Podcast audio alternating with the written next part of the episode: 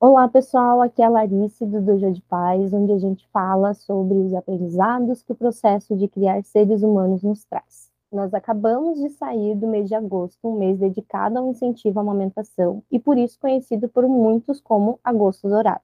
E hoje vamos falar sobre isso. E por isso estou aqui com a doutora Andréia, que ela é médica, pediatra e mãe de quatro meninas lindas. Vem com a gente!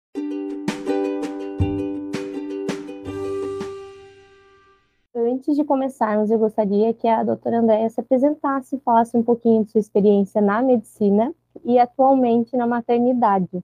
Então, eu sou a doutora Andréia Baldissera, eu sou médica pediatra, atuo aqui em Joinville fazem 10 anos já, e nesse último ano me tornei mãe de quatro meninas. então, tô, sou nova na, na, nessa parte de ser mãe, mas na pediatria já tenho uma certa experiência, assim. E eu gosto muito de conversar com os pais e orientar e ajudar no que eu puder nessa parte. E agora com a, com a maternidade, é, eu acho que eu me sinto até mais preparada, porque agora eu já sei como é que funciona na prática. Sim. É, o, o nome do Jô de Paz, ele veio na ideia de, de, de um local de aprendizagem, né? E acho que, como a doutora sabe, já há mais de 10 anos trabalhando nessa área, né, é, é uma coisa que nos traz realmente um aprendizado diário. Doutora, qual você acha que foi o aprendizado maior que a maternidade te trouxe, assim, ou o mais importante, ou que te chamou mais atenção? Alegoria, eu acho que eu, enfim, estava bem preparada para as coisas que iam acontecer, e ainda assim sofri o, o baque. Então eu acho que, tipo, quando tu sente na pele, eu acho que você consegue ser ainda mais empático com as pessoas. Eu acho que esse foi o maior, o maior ganho.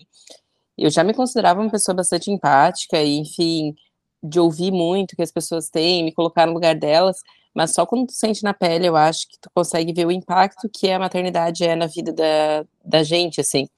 E esse, e esse primeiro mês de bebê recém-nascido é punk nível hard, assim. Eu, eu, eu falava para as mães que era difícil, e eu fico imaginando assim, se eu, com todo o conhecimento que eu tenho e com toda a experiência que eu tenho, para mim é difícil, eu imagino para as pessoas que não têm esse conhecimento, o, o, enfim, quanto elas se sentem perdidas, porque eu me sinto perdida. Eu falei, gente, será que, tipo, mamou o suficiente? Uhum. Será que dormiu o suficiente? E aí tu começa a entrar numas pilhas, assim, que se diz, meu Deus, é, tipo, ele tá chorando por quê? E aí tu pira, será que é cólica? Será que não é cólica? Eu falei, gente, se eu tenho conhecimento, tô perdida? Eu imagino quem não tem, como é que fica? Então, é, eu acho que sentir na pele faz com que você tenha uma maior noção do que, que é a realidade daquela mãe. Sim, perfeito.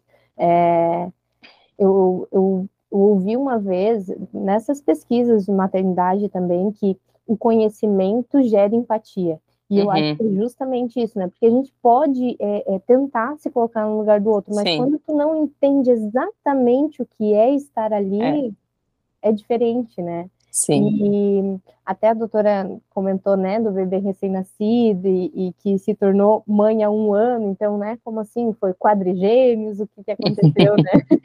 então, uma é, introduçãozinha aí. Doutora. É, né, eu, eu engravidei, no final do ano passado, a gente descobriu a gravidez em novembro do ano passado, é, foi sempre um desejo meu e do meu marido ter filhos biológicos e ter filhos adotivos, a gente sempre quis ter uma família grande, e aí, no fim, a gente acabou tirando o DIU e entrando na fila na adoção nos dois, no, no mesmo período ali. E acabou vindo os dois bem rápido pra gente. A gente não ficou nem seis meses tentando engravidar e nem seis meses da fila de adoção. A gente acabou recebendo as irmãs. A gente descobriu a gravidez da Ana em novembro.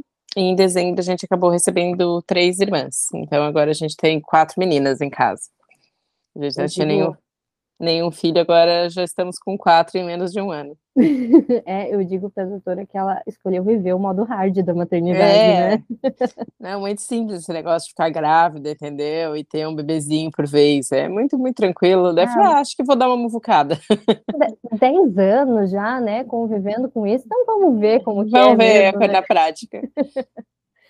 é eu pedi para algumas é, meninas que eu conheço, para algumas seguidoras, me mandarem relatos de como foi a amamentação delas E aí, doutora, eu queria que você tivesse aqui como um suporte técnico, né, para uhum. nos falar um pouquinho mais. Eu escolhi dois áudios hoje para passar aqui, para a gente falar um pouquinho mais sobre esses áudios, né, é, que trouxeram coisas que eu não, eu não conhecia. Então, eu Legal. queria um, um, um reporte aí de, da doutora, né, nesse sentido mais técnico.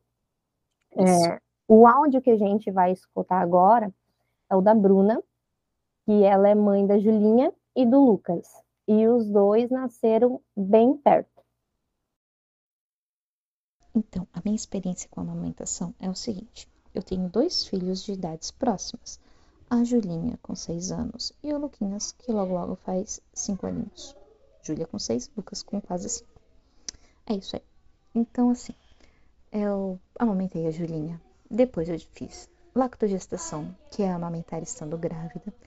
Depois eu fiz amamentação em tandem, que é amamentar crianças de idades diferentes ao mesmo tempo. E depois eu amamentei só Luquinhas. Esse processo todo durou três anos e meio. Então, assim, olhando para trás, assim, o que mais me marcou durante todo esse processo, o sentimento que mais me marcou durante esse processo foi vergonha. Vergonha porque quando eu amamentei a Júlia, eu tinha hiperlactação. Então a Júlia mamava num peito e vazava no outro. Então eu tinha muita vergonha, que eu vivia molhada, a sensação que eu tinha é que eu estava sempre suja, porque eu estava sempre vazando leite. A, produção de, a minha produção de leite com a Júlia, ela foi estabilizar quando eu fiquei grávida do Lucas. Aí, quando eu fiquei grávida do Lucas, eu continuei amamentando a Júlia. E, de novo, por que, que o sentimento de vergonha? Porque as pessoas falavam que eu era louca. Porque existe um senso comum muito forte que de que você amamentando uma criança estando grávida, isso pode fazer muito mal para sua gravidez, né? Então, as pessoas falavam que eu era louca. Então, eu preferia não conversar sobre isso. Ou meio que fazia meio que escondido, enfim. Não meio que escondido, mas assim, eu não gostava de conversar sobre isso para as pessoas. Depois, eu amamentei os dois. E que, tipo assim, do ponto de vista fisiológico, foi ótimo, porque de novo eu tive hiperlactação com o Luquinhas. E enquanto o Luquinhas mamava no peito, em vez de ficar vazando no outro, a Julinha mamava e foi muito bom. E isso durou cinco meses, assim. E, enfim, foi o que foi. Eu tinha, eu lembro de sentir vergonha porque, de novo, as pessoas vêm com esses, com esses achismos dela e me, delas me, me incomodavam um pouco, tipo elas vinham com essas frases tipo, ai, ah, pra Julia, ai, você vai mamar todo o leite do bebê e não sei o que, o que era uma grande mentira, porque a Julia foi, foi muito importante amamentar os dois juntos, porque eu não vazava, já que a Júlia estava ali para me ajudar a amamentar o a não vazar durante a amamentação, né? E depois, amamentando só o Luquinhas, a palavra que define o período que eu amamentei só o Luquinhas era o cansaço, eu já não aguentava mais meu corpo já não queria mais aquilo, mas mesmo assim eu consegui amamentá-lo até um ano e seis meses, e é isso aí. É, doutor, então eu queria trazer aqui alguns pontos desconhecidos por mim, como eu comentei, né? E talvez para muitos que acompanham e não estamos é, livres de que aconteçam tudo isso com a gente. Então, primeira coisa que eu queria saber é o que é exatamente a lactogestação e se tem riscos. Então, lactogestação é quando a mãe, tipo, tem um bebezinho e a, a, durante a gravidez continua amamentando esse bebezinho. Não, não, necessariamente pode ser um bebezinho, pode ser uma criança maior, mas enfim. A mãe continua amamentando durante a gestação, isso se chama lactogestação. É, antigamente tinha um pessoal que contraindicava totalmente a lactogestação e você ainda encontra profissionais desatualizados que ainda contraindicam, mas assim, a princípio a lactogestação não tem muitas contraindicações. É, uma contraindicação seria tipo, ah, a mãe entrou em trabalho de parto prematuro, coisa assim, porque ah, o reflexo de sucção na criança acaba liberando mais ocitocina e pode acelerar o trabalho de parto. Então, se a mãe tiver um trabalho de parto prematuro, eh, não seria tão interessante assim. Mas fora isso, não tem risco nenhum, nem para a mãe, nem para o bebê, nem, nem para a criança grande que está mamando, nem para a criança que está dentro da barriga ainda. Isso não tem risco nenhum maior. Uhum. E aí, depois que nasce, né, geralmente acaba amamentando os dois, que daí eu descobri, acabei de descobrir, que o nome disso é amamentação em tandem. Isso. Uh, a amamentação em tandem é amamentar dois filhos de idades diferentes uh, uh, simultaneamente. Então, assim, tu amamenta o bebezinho recém-nascido e amamenta a criança maior. É, a amamentação em tandem, o pessoal achava que podia ter algum prejuízo, porque, enfim, o leite do, do bebezinho recém-nascido é o colostro, o leite do bebê maior é um leite maduro. E você sabe que o nosso corpo é tão incrível que ele é capaz de produzir de novo o colostro. Então, assim, eu tenho algumas mães que amamentaram durante a gestação e algumas que acabaram desmamando durante a gestação. Por quê? Porque o leite que era maduro, o leite maduro, ele é um pouco mais líquido, ele tem um pouco mais de água e um pouco mais de açúcar. Uhum. O leite do colostro, que é lá o do comecinho, ele é um pouco mais gorduroso. E aí algumas crianças reclamam que o gosto fica salgado. Eu acho bem engraçado. Tem um paciente que ele chegou para a mãe e falou, falou, assim: tem comida no meu leite. Porque Ai, se tipo, sentia um gostinho mais gorduroso, salgado, ele achou que tinha, tinha colocado comida no TT dele. Então, algumas crianças acabam desmamando porque muda o gosto. Uhum. Se for um processo natural, tudo bem, mas não que a mãe tenha que desmamar a criança porque tá vindo outro. E esse leitinho colostro só vai ajudar na criança maior, porque é um leite que é mais cheio de anticorpos e que é mais forte ainda. Então, enfim, vai ajudar o bebê maior, ou a criança maior a ter mais imunidade. Não tem problema nenhum, nenhum.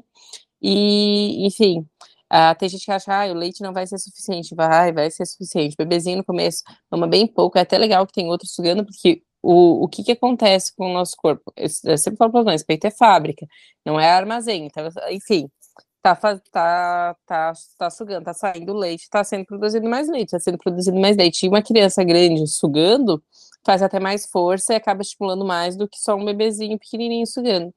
E, no geral, as crianças grandes, é muito difícil que a mãe tenha um bebê com menos de seis meses de diferença um do outro. uh, o bebê maior, ou a criança maior já vai estar tá comendo, então ela não mama também o tempo todo e tal. E eu acho que é legal até pela, por questão de vínculo, da criança não se sentir deixada de lado, porque imagina que o bebezinho já é pequeno, já tá vindo um bebezinho que requer muita atenção, recém-nascido requer muito mais atenção numa criança maior é natural que a criança mais velha se sinta deixada de lado e sinta um pouco de ciúmes. Se você puder manter o peito, o peito é um vínculo tão grande, tão gostoso, prazeroso para a mãe e para a criança, que seria interessante manter, para não para essa criança não se sentir deixada de lado. Como eu falei, se for um processo natural e a criança não quiser mais amar, ok. Agora, a mãe ter que tirar porque tem, tá vindo outra gravidez, não é obrigatório, não. Uhum. Ou seja, né, ela, ela passou por tudo isso, passou por esse processo de vergonha, de pessoas se, né, se intrometendo ali, meu Sim. Deus, vai sugar tudo o leite da, da irmã, do irmão, né, e tudo mais, e não precisava. É, é, na maioria das vezes é o que acontece, quem mais dá palpite é quem tá menos informado, né? Sim, Sim, é verdade, né? Porque, como a gente já falou, né, a informação gera empatia. Então, talvez se você Sim. tem um pouco mais de informação, você sabe que, no mínimo, aquela mãe está ou em puerpério, ou está com os hormônios à flor da pele. E, enfim, e esse começo, a mãe se sente segura, é natural que se sinta segura. Então, qualquer jeito que a pessoa fala, aquilo já é, já, já carrega um sentimento diferente para aquela mãe que recebe isso. Então, enfim, a não ser que você tenha absoluta certeza o que foi solicitado a sua opinião, essa pessoa não dá opinião. Uhum. né? Porque, é. tipo, opinião não ajuda, entendeu? Procurar pessoas uh, com conhecimento, que estejam bem informadas e atualizadas, seria importante. Então, quer realmente ajudar? Paga uma consultoria de alimentação para a mãe, indica para ela um profissional atualizado, isso ajuda. Agora, tu ficar dando palpite para deixar ela insegura, às vezes até tua informação tá correta, mas o jeito que tu fala aquilo faz com que a mãe se sinta insegura. Uhum, uhum, com certeza. É, o próximo áudio, doutora, vai ser da Nádia, que é a mãe da Júlia, é, de quatro anos, que nasceu prematura. Bom, para mim, a experiência de amamentação foi bem intensa, porque a minha filha nasceu prematura, de 29 semanas, então foi um, um parto complicado e eu até esqueci dessa parte de, de amamentar. Eu só fui perceber no outro dia, que ela nasceu já quase uh, mais de 9 horas da noite, eu não lembro muito bem o horário. Então, eu não tinha percebido quando eu acordei no outro dia que a minha mãe estava comigo, que eu reclamei de dor no seio e estava cheio. Então eu, eu primeiro fui tomar banho, tudo, e, e aí fui pra, direto para a sala de, que eles falam, né, do banco de leite do hospital para poder retirar para mandar diretamente para ela. Então foi muito dolorido. A primeira estava muito cheio, então foi muito dolorido. Foi feito por máquina, é, com duas enfermeiras me auxiliando. A gente tem que fazer todo um aparato. Mas assim, saiu bastante leite e vai diretamente, né, para ela, porque vai o meu nome, vai o nome dela, e depois eu fui visitá-la na UTI. E nisso foram mais de 30 dias nesse sistema de, de todo. Eu praticamente ia quase seis vezes por dia no banco de leite para poder tirar e mandar diretamente para ela, porque ela mamava por sonda.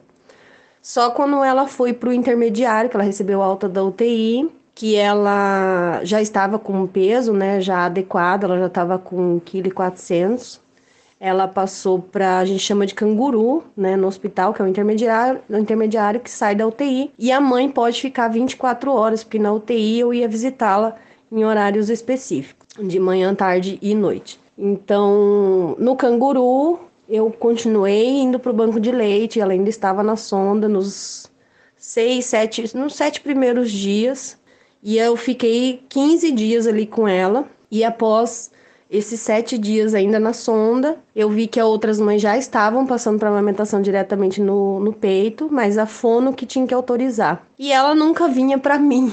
E eu questionei, falei, por que, que você não vem para ver se ela suga? Ah, é porque sua bebê ainda está muito pequenininha, ela pode engasgar, a gente precisa testar a sucção dela. E primeiro ela estava, né, pela amamentação de sonda no nariz, depois passou para a boca, teve um problema dela puxar a sonda e, e engasgar, né? Graças a Deus tinha enfermeira ao lado, porque eu realmente não tive o que fazer. Mas eu insisti ali por alguns dias com a fono e a fisioterapeuta e ela falou: não, então vamos testar. E foi a primeira vez que ela foi mamar no peito, ela pegou de primeira. É, como eu tava ali no hospital, então não tive problema de rachadura, não tive problema de machucado, nada. Ela sugou perfeitamente. Então a fono ficou ali assistindo, ficou incentivando, mostrando a posição correta. É, isso me, me auxiliou muito para depois quando a gente veio para casa, né?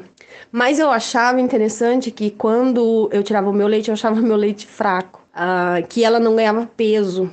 E muitas vezes, como eu não tinha tanto leite, foi diminuindo, mesmo ali dentro do hospital, é, vinha leite de outras mães do banco de leite. E eu percebi que vinha aqueles aquele leite mais amarelo, mais gordo, sabe? E ela ganhava peso e, e só com um peso adequado que a gente poderia receber alta do hospital. E aí eu comecei a diminuir a frequência do banco de leite para ela receber leite de outras mães é, do banco de leite para ela ganhar peso. E foi uma estratégia minha, não perguntei para médico nada e eles também não não questionaram, mas depois que eu conversei com o médico, ele falou: ah, não tem problema, os, o, o leite né, de outra mãe é, verificado, né, se está de acordo, então você não precisa se preocupar com isso. Foi, foi, ele ainda falou, né, foi uma ideia muito boa. E então ela é, é, foi engordando, ganhando peso, e aí até que ela começou a aumentar no, no, no peito. Então, assim, foi, foi uma realização para mim, porque eu sabia que estava muito próximo da gente poder ir embora, sair do hospital, que era o que eu mais queria. Mas eu também sabia que ela precisava estar tá preparada, ela precisava esperar o tempo dela e não o meu, né? Graças a Deus ela não teve complicações, ela só foi evoluindo sempre para melhor, para bem. Então, assim, para mim foi ótimo. E ela começou a, a mamar, ela, aí ela saiu da incubadora e foi pro bercinho, que daí já é um bercinho mais aberto, né? A gente não precisa ficar com ela cuidando dentro da incubadora, já estava mais, for mais forte. E até que a gente recebeu alta depois de 15 dias para vir para casa. E quando a gente chegou em casa, é, são mais 30 dias reclusos em casa. A gente não pode receber visita, nem pai, nem mãe, nem avô, nem, nem ninguém. É o pai, a mãe e o bebê por 30 dias fechados, sem sair e sem receber visita, para a criança ganhar mais peso e mais resistência. Só tomar sol, dar uma volta na quadra, mas sem pessoas perto. E nisso foram mais 30 dias fechado em casa, eu e meu esposo, é, ela continuou mamando no peito, mamava muito, ela foi ganhando muito peso, mas ela não dava três horas, ela já queria mamar de novo, ela tinha muita fome. E eu comecei a perceber que o meu leite já não estava mais é, indo conforme é, era esperado pelos médicos. E aí, numa das visitas ao médico, nesses 30 dias, eu, ele deixou que, se caso acontecesse necessidade, poderia dar a fórmula numa chuquinha, né? Ele explicou qual seria numa chuquinha que tem o, o, o, a chupeta, né? O bico mais próximo do seio da mãe, para ela não sentir tanta diferença, mas era uma chuquinha pequenininha só para complementar. E podia comprar a fórmula, que é o, o leite em pó. E qual seria, qual é a marca e tudo mais. E aí chegou um dia de madrugada, tava um pouco frio e ela não dormia, e chorando, chorando, chorando, tentava dar uma mamar, dava o peito, ela não queria. E mamava um pouquinho, dali a pouco ela chorava de novo. E aí meu esposo falou assim, já eram umas duas e poucos da manhã, ele falou assim, você quer que eu vá comprar é, a fórmula pra gente ver se ela se acalma, né, se é fome mesmo? Porque não tinha febre, não tinha nada. Falei, ah, vai lá e compra então, pelo amor de Deus, traz esse negócio. E aí fizemos uma chuquinha pequenininha, acho que era uns 30 ml, é, e ela tomou e dormiu até amanhecer o dia. Então, assim, para mim, é, foi a decisão de que ali, naquele momento, eu ia introduzir a fórmula. Né? Os médicos não proibiram, mas eles só pediram que fosse complementar e não que fosse totalmente trocado. E assim a gente foi até os quatro meses, enquanto eu estava de licença maternidade. Ela mamava no peito a maior parte do tempo, graças a Deus, sempre pegando bem, mamando muito. Eu continuei produzindo leite, não é em grande quantidade, então eu sempre dava a chuquinha com a fórmula para complementar, 30 ml. E passados esses quatro meses, eu voltei a trabalhar. E aí ela já começou a não pegar mais. Ela, como eu passava um período longe de casa, é, do início da tarde até as 10 da noite, e o meu esposo ficava com ela e mais a minha sogra e minha mãe auxiliando. Então ela acabava mamando na chuquinha, porque às vezes eu não tinha tempo de tirar o leite, de, de congelar, descongelar. E aí, pela praticidade, pela correria do dia a dia, é, ela ficou tomando mais a fórmula do que o peito. Eu dava o peito de manhã e dava o peito à noite, quando eu chegava. E ela realmente foi excluindo. Ela mesma chegou num ponto, uma, um, não foi um mês depois que eu voltei a trabalhar, ela recusava, ela não queria mais o peito. Eu colocava ela para mamar, eu ainda tinha leite. Ela empurrava, chorava, brigava e não queria, não queria e não tinha acordo que fizesse ela ficar com a boca no peito.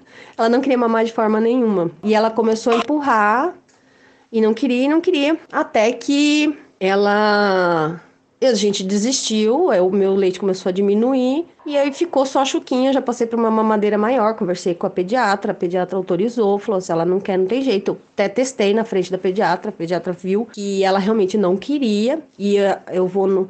Sempre fui no neopediatra, né, que é especialista em crianças, em bebês prematuros. Ele falou: não, não tem problema, pode continuar com a fórmula. E ele falou assim: ela tá crescendo, tá engordando, tá saudável, isso que é importante. E assim continuamos, ela ficou na fórmula até os dois anos, acho que até os três anos ela mamou na mamadeira. E graças a Deus, assim, por mais que eu tenha amamentado só cinco meses, vamos por aí, né, tirando o período do hospital ali, quatro meses, é, foi ótimo, eu acho que eu fiz o que eu tinha que fazer, fiz minha parte. Mas infelizmente pela correria do dia a dia, de trabalhar fora, é, de ter que voltar, né, da licença maternidade, acabou acontecendo dela não querer mais e preferir a mamadeira e a fórmula. Mas graças a Deus ela é saudável.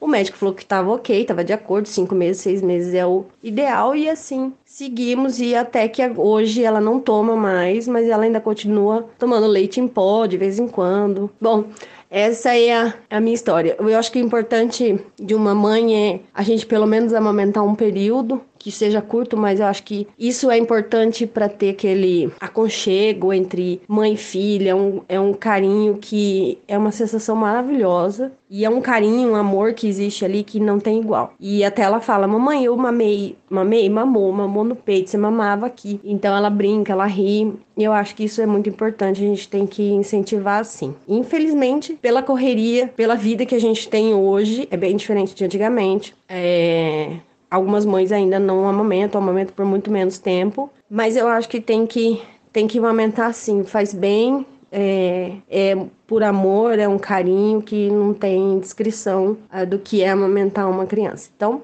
fica aí o meu relato. Espero contribuir sobre com vocês. Esse áudio, Beijo. A gente ouviu, né, sobre as, as crianças prematuras. Queria saber, doutora Andréia, se as crianças que nascem prematuramente têm mais dificuldade ou é mais difícil mesmo a pega e tudo mais né, na amamentação?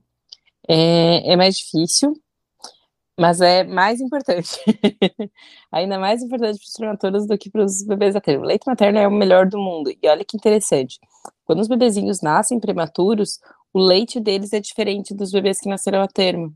Ele vem com mais proteína, com mais gordura para fazer essa criança crescer mais e mais rápido, recuperar aquele sofrimento que ela não teve e é, é, aquele tanto de, de crescimento que ela não teve entre a outra e minimizar esse sofrimento. Só que para o bebezinho é muito difícil a sucção. Às vezes eles não têm um reflexo de sucção tão bom, nem de uhum. busca procura. E a boquinha deles já é pequena, então às vezes é difícil até para pegar o mamilo quando eles são muito prematuros, eles são muito pequenininhos.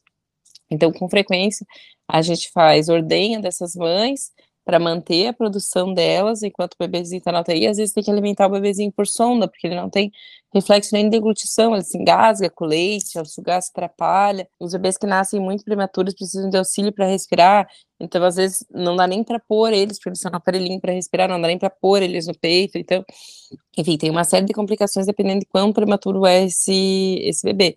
Mas com certeza é muito mais desafiador ainda para a mãe do bebê prematuro mas é mais importante ainda para ele, porque não vai ter nenhum leite que substitua esse, esse leite materno. Uh, inclusive, a gente faz, enfim, nos bebezinhos que não pode receber nada, às vezes faz colostroterapia, que é colocar gotinha de colostro na, no estômago da criança para aquilo ajudar a amadurecer o, o, estômago dela. Então, é super, super, super importante, super valioso para esse bebê esse leite. Só que é realmente mais difícil. Uhum. Ela até comenta que ela usou o banco de leite, né, para uhum.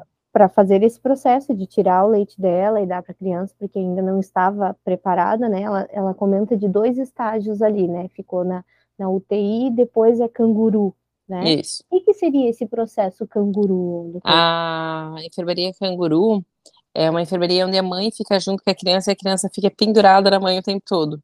Eles ficam no contato pele a pele. Isso é importante para o desenvolvimento da criança. Quando a criança fica dentro de um aparelho, que a incubadora é um aparelho, é, eu tenho que regular a temperatura, tenho que regular a umidade para ficar mais próximo possível da do ser humano. É, às vezes eu regulo até a quantidade de oxigênio que entra ou que não lá, mas eu estou expondo essa criança ao germes hospitalares. Eu estou expondo essa criança a outra série de doenças. O que mais tem no hospital é bactéria, enfim, multiresistente. Então, assim, quando eu consigo tirar a criança de dentro do, da incubadora e colocar ela na mãe, é o ideal. E aí, o que, que a gente faz? A gente realmente deixa sem roupa e deixa o bebezinho embrulhado na mãe. A temperatura corporal da mãe mantém a temperatura corporal da criança. As Os bebês ficam sem roupa. Isso, eles ficam, uhum. Eh, na verdade, depois vai envolver naqueles, naqueles negócios que na frente fica aberto, sabe? O, da, uhum. da uhum. mãe, Como coloca a criança. Isso, coloca a criança de fraldinha aqui e aí coloca tipo um sling por fora, para aquela uhum. criança ficar bem embrulhadinha, bem juntinho do corpo da mãe. E aí ele já mama ali e fica ali, mama ali. A gente só vai tirar assim em últimos casos, tipo a higiene da mãe e tal, que enfim, vai tomar banho. Aí teve que tirar, às vezes a gente dá banho junto. Porque quanto mais próximo essa criança, melhor para o desenvolvimento dela. E é não só para o desenvolvimento físico, assim, enfim, para essa parte de regulação corporal e de crescimento mesmo, mas para o desenvolvimento neuropsíquico também que é importante esse estar em contato. Então, enfim, é bem benéfico. Sempre que, que a gente consegue, e isso acontece principalmente com os bebezinhos muito pequenininhos, porque daí eles ficam muito tempo na UTI. Então, eles estão bem às vezes, mas eles não têm, tipo, nem peso para ir para casa, sabe? Uhum. E aí, para acabar ficando, ganhando peso, eles ficam lá com as, com as mães mais um tempo. Isso é bem legal. E é bom, porque ajuda, quanto mais pele a pele, mais leite vem, mais ocitocina, mais leite vem. É, para o bebê é super importante, tanto para o desenvolvimento físico quanto cognitivo, para a regulação corporal, para pegar os germes da mãe, não pegar os germes hospitalares. Então, enfim, tudo isso é benéfico. É bem legal. Que legal. Então, assim, não só para os bebês prematuros, mas se a mãe tiver essa oportunidade, quando nasce o bebê, de fazer isso em casa, seria é. o ideal também? Hoje em dia, o recomendado é assim: a criança nasceu, ela fica no pele a pele com a mãe de uma a duas horas. Uhum. Para isso, para pegar os germes da mãe, para regulação corporal e tal. E em casa, principalmente mais que tem baixa produção, é super benéfico, porque o pele a pele faz com que desencadeie mais ocitocina e mais prolactina e, e aumente a produção do leite. Então, é bem interessante mesmo, pele a pele. E a questão do. A gente até falou bem rápido ali, ah, como se fosse um sling. O sling é aquele tecido que embrulha a criança no corpo. O que, uhum. que acontece com, os bebês nos primeiros três meses de vida, mesmo para os bebês que nasceram a termo? Eles não sabem que eles nasceram. Uhum, a gente uhum. fala que os primeiros três meses seria o quarto trimestre da gravidez. É como se a criança continuasse sendo gestada, mas aqui fora. O bebê, nesses primeiros três meses, ele não se identifica como um ser separado da mãe. Ele acha que ele e a mãe estão grudados. Então a, as mães falam: ai, meu bebê só quer ficar no colo. Isso é normal? Ele não sabe nem que ele nasceu, entendeu? Uhum. E, e aí a questão do sling nem que não seja no pele a pele direto, eu falei do pele a pele por conta da, da regulação da temperatura e tal, mas no dia a dia, a criança juntinho do corpo ajuda a acalmar a criança, dá uma folga para os braços da mãe, mas é interessante acostumar desde pequenininha, tem umas crianças que depois a mãe tenta maiorzinho e aí já, a criança já não curte. Uhum. Mas é bem legal pro, pro desenvolvimento do bebezinho esse contato bem próximo. Para quem é, nunca ouviu falar nisso, é, seria interessante pesquisar sobre esterogestação. Não, esterogestação, né? isso. Com, com, X, com X, né? Esterogestação. Isso. É, eu lembro que no início eu ficava com o Bernardo, a gente tem um roupão grandão, assim, e aí eu amarrava, tipo, embaixo do joelhinho dele, assim, fazia como se fosse o sling, na época eu ainda não tinha o sling, e aí a gente ficava juntinho, ele nasceu em abril, então ainda tinha uns tempos de meio friozinho, daí tava um dia uhum. de sol, daí dava uns friozinhos, era muito gostoso. Só que, claro, né, eu não era que nem um sling que eu podia abandonar Soltar os braços, as mãos, né? É. Mas, e, e, foi bem importante também, porque depois eu vou contar um pouquinho da experiência que a gente teve de amamentação, mas o Bernardo mamou mesmo pela primeira vez com, é, com 11 dias de vida. Hum. Então, foi, foi um processo é, intenso, mas deu tudo certo. Depois ele mamou até um ano e dez. É, que bom. É, ela comenta também, doutora, de que ela fez uma estratégia é, onde o leite que era dado no banco de leite era o dela, mas também eram de outras mães para complementar. Né? E, e, ela via que o leite das outras mães pareciam ter mais gordura, e ela fez uma estratégia de, de, ir menos no banco de leite, tirar o dela e dar o de outras mães que pareciam ser mais gordinho, e a filhinha dela ganhou peso né? Essa estratégia deu certo. Mas o que eu queria saber é se existe leite fraco mesmo, que a gente ouve tanto, principalmente os antigos falarem por aí, né? O leite fraco ou leite gordo. Como que é isso? Ou o ideal é realmente o leite da mãe para o seu filho e pronto? Como que é? O ideal é o leite da mãe para o seu filho. Sempre, sempre, sempre, sempre. É, sabe que o leite da própria mãe ele se modifica de acordo com as necessidades do filho. Então, olha que louco. Já foi feito alguns estudos, tipo, você faz a vacina na criança, uma vacina na criança, tipo, a vacina de rotina dos dois meses. O leite da mãe se modifica. Tu olha, a cor dele é diferente, a consistência dele é diferente. Porque o leite daquela mãe ele é específico para o bebê dela. Então, quando o bebê dela tá doente, ele vem de um jeito. Quando o dia tá muito quente, ele vem de outro jeito. Então, o leite se modifica para o bebê. Não existe leite fraco. Isso é um, um mito dos mitos e as crianças não precisam ser gordas. É isso que a gente bate na tecla toda hora. Ah, é, é, preferível que a criança cresça mais devagar e mais saudável do que ela ganhe peso. A gente não quer que a uhum. criança seja gorda, a gente quer que a criança seja saudável.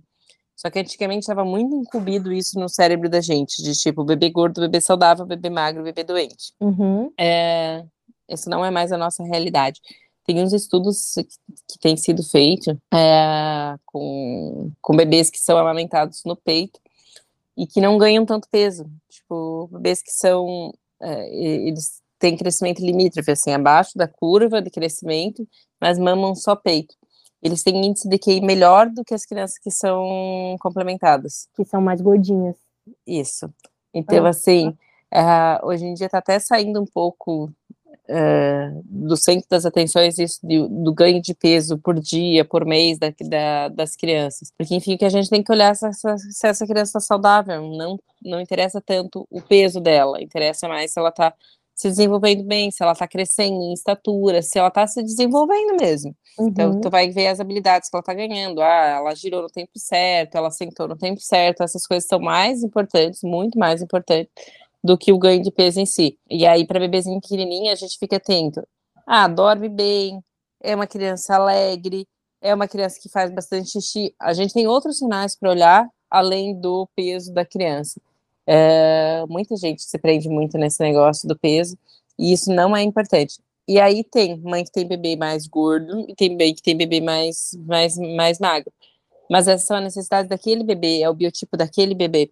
As pessoas que a gente olha na rua, elas têm biotipos diferentes. Uhum. Uma mãe com um bebê mais gordo, ela, ela tá produzindo, com leite mais gordo, ela tá produzindo leite específico para o mamíferozinho dela crescer. Uhum, uh, então, enfim, a, a ideia é que quanto mais leite da própria mãe a criança receber, melhor. Uhum, uhum.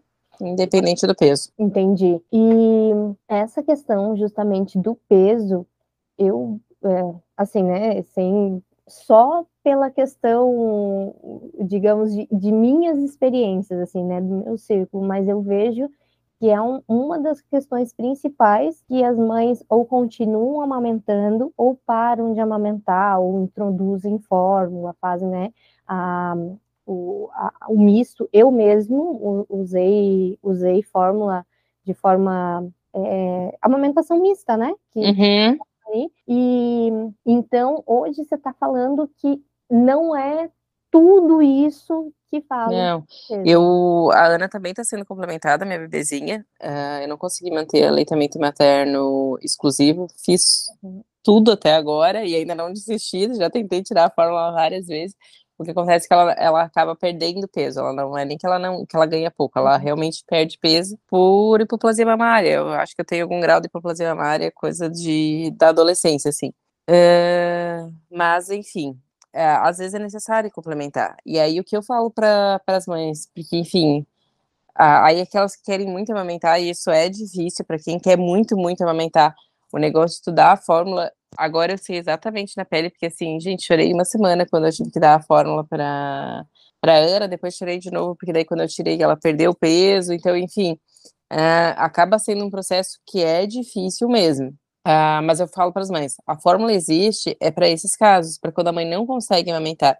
Até, enfim, 90% das mães têm alguma dificuldade na amamentação, então é muito mais chance de você ter dificuldade do que você não ter, de amamentação fluir naturalmente. Então, ah, é a, se eu falar, quase todas as mães tiveram algum perrengue na questão da amamentação. Só que 95% delas seriam capazes de amamentar. Uhum. Então, assim, quase todo mundo consegue. Uhum. Só que existe um número de mulheres que realmente às vezes não conseguem manter aleitamento materno exclusivo por, por, por questão de baixa produção central mesmo, não tem muito o que fazer. É muito comum em mãe que tem redução de mama, que é aquelas cirurgias de mamoplastia redutora, porque daí tira-se um pedaço da glândula também, quando uhum. faz, não tira só gordura, tira a glândula. Uh, não impossibilita a amamentação, mas é, é bem mais desafiador. Uhum. E aí tem alguns casos, enfim, eu falei a, da adolescência, é porque quando você desenvolve síndrome do ovário policístico ou obesidade na época de adolescente, você uhum. tem um, um, grande chance de ter um grau de hipoplasia mamária. Então, enfim, é... O que, que é, é hipoplasia? É ter menos glândula mesmo. Hum. Tipo, tu tem hum. menos glândula produtora de leite. Uhum. E aí, enfim, é, às vezes tu não consegue manter exclusivo. E outra coisa é quem faz cirurgia que às vezes mexe no mamilo. Às uhum. vezes não, uhum. tipo, fez uma prótese, só que colocou trans, transmamilar, colocou uhum. pelo mamilo. Ou fez uma mastopexia, tipo, tinha a mama caída e puxou para cima, uhum. mas mudou o mamilo do lugar. Isso também dá uma atrapalhada legal na amamentação. Então, são raros os casos, mas tem, existe.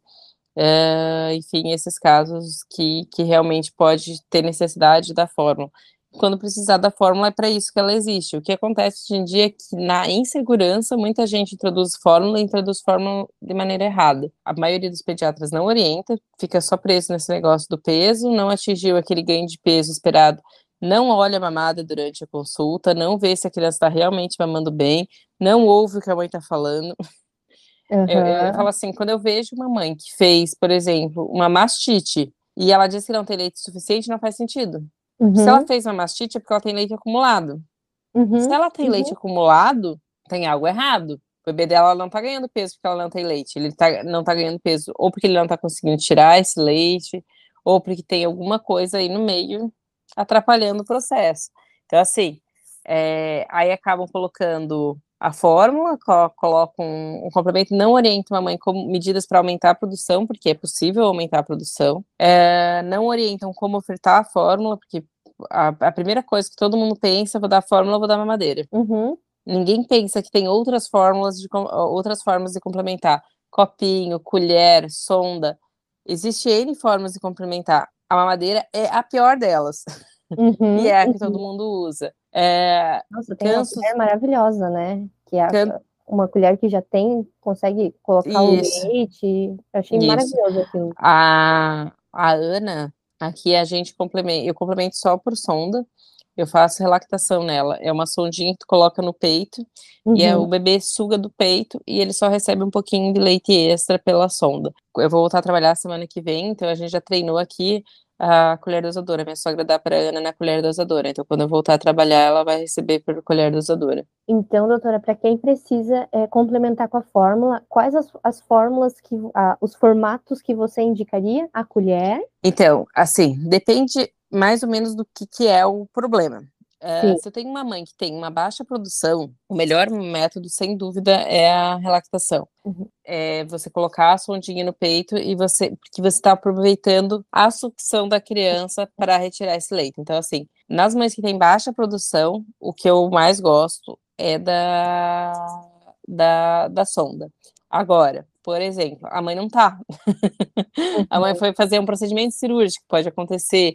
Uhum. Ou, ou, enfim, a mãe vai voltar a trabalhar ou, enfim, a, às vezes a mãe tem, tipo, tá, sabe aquele mamilo caindo? Tipo, fez uma fissura monstro e, e tá sangrando e tá horrível, e ela não suporta de dor. Às vezes a gente ordenha o leite dela e dá o leite dela daí pela, por, por um outro método. Aí, assim, as opções uh, são copinho, eu acho copinho bem ok. Copinho é o copo aberto, que eu falo, aquele copinho, no bebezinho pequenininho a gente usa copinho de cachaça mesmo. Uhum. O leite encosta. É, é. o leite encosta no lábio do bebezinho e o bebezinho vai sugando que nem um gatinho. É muito. É, a segunda opção seria uma a colher dosadora, que é essa colher que, que sai o leitinho. A, uma, uma outra opção seria um copo de transição, um copo 360. Eu já não gosto tanto, eu prefiro as coisas que movimentem a língua. Então, Tipo, tudo que simular melhor o peito é melhor. Uhum. É, e a mamadeira acaba sendo a última opção. O que, que acontece? Quando eu coloco um bico no, na boca da criança, a língua ela protrai, ela fica para trás.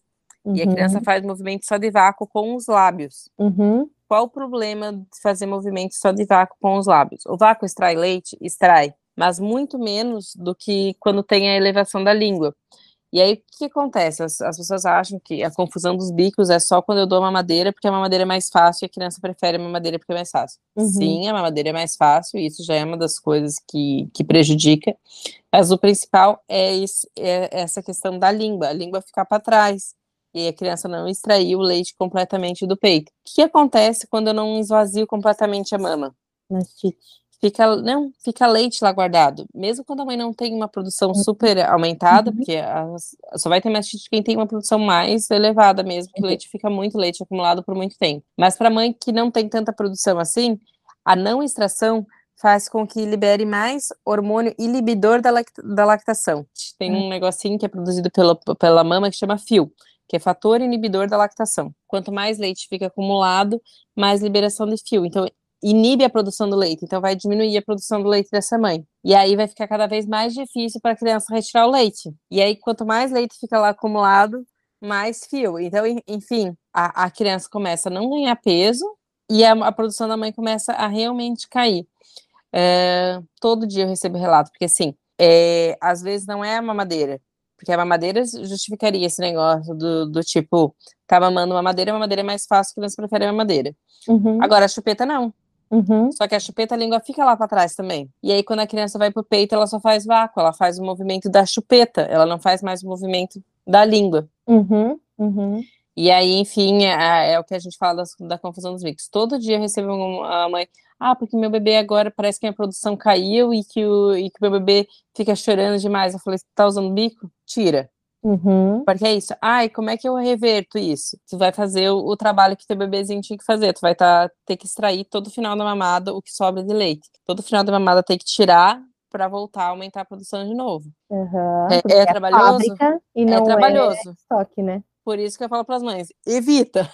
Uhum. tu deve evitar ó, o bico, chupeta, essas coisas todas, evite. Uhum. E a mamadeira é outra coisa. É, tem muitos casos que mãe, as mães colocam chupeta pelo fato de, ah, mas ele fica ali chupetando o peito, né? Nesses casos, doutora, existe isso mesmo da criança ficar ali chupetando, né? Muito entre Sim. aspas, assim. E... As crianças ficam, a gente fala que é sucção não nutritiva.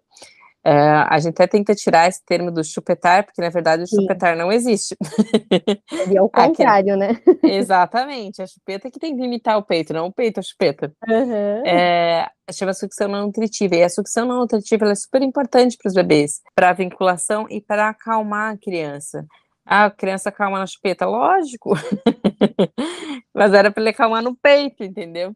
O peito, o, o, um, a sucção mesmo a não nutritiva favorece a, a, a, tranquilidade da criança. Ela se sente mais ligada com a mãe e é importante nesses primeiros três meses. A, as mães falam das crianças, ah, mas o meu bebê chupa Dedo. chupa dedo. É preferido, é preferível a chupeta do que o dedo, porque a chupeta depois tu joga fora errado. O que, que acontece? Às vezes falam, como é que previne de chupar o dedo? Eu falei, dentro do peito toda vez que ele quiser chupar. é isso, é basicamente isso. A amamentação em livre demanda faz com que a criança não chupe nem dedo nem chupeta. A amamentação em livre demanda inclui deixar o bebê chupetar. Criança que usa chupeta não é amamentação em livre demanda. Uhum. É, isso eu sempre deixo claro para as mães. É, e aí, a questão do dedo ou chupeta, que é vira e mexe, aparece assim. O que acontece quando eu dou um brinquedo para uma criança? Ela tira o dedo da boca para pegar o brinquedo. Se eu tô Uhum. com uma chupeta, ela brinca com a chupeta na boca. Uhum. Então, inevitavelmente, a criança que chupa chupeta chupa mais do que a criança que chupa dedo. Uhum. Entendi. E o chupar em excesso é sinal de ansiedade. E aí, o que, que a gente tem que trabalhar numa criança que está apresentando sinais de ansiedade? Se ela está querendo sugar o tempo todo, é ela está ansiosa, o que, que a gente tem que fazer? Uma rotina melhor do sono, para ela conseguir dormir melhor e relaxar mais. Uhum. Sair mais ao ar livre. é, quando você sai ao, ao ar livre, você diminui os hormônios de estresse. Então, assim, começar, eu falo também, um passeiozinho 15 minutos de manhã, um passeiozinho 15 minutos da tarde é suficiente, mas ela precisa pegar a luz do dia para Uhum. diminuir esses hormônios de estresse. Televisão estimula o hormônio de estresse, então, tipo, Uhum. celular, tablet, TV, tenta excluir mesmo, mesmo que não seja para a criança ficar assistindo, tipo, ah, tu tá assistindo e a criança tá lá, entendeu? Uhum. Uhum. evita. É, sempre que a criança apresentar sinais de ansiedade, a gente vai fa- fazer essas medidas para tentar diminuir a ansiedade. Isso vai diminuir a vontade dela de ficar sugando.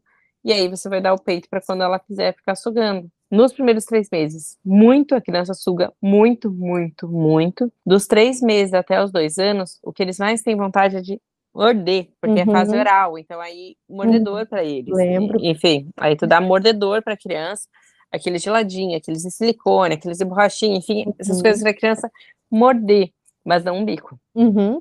Uhum. Legal? Perfeito. Nossa, e, e você falou em ansiedade, né? É inevitável, a gente está em setembro, né? Setembro, o setembro amarelo.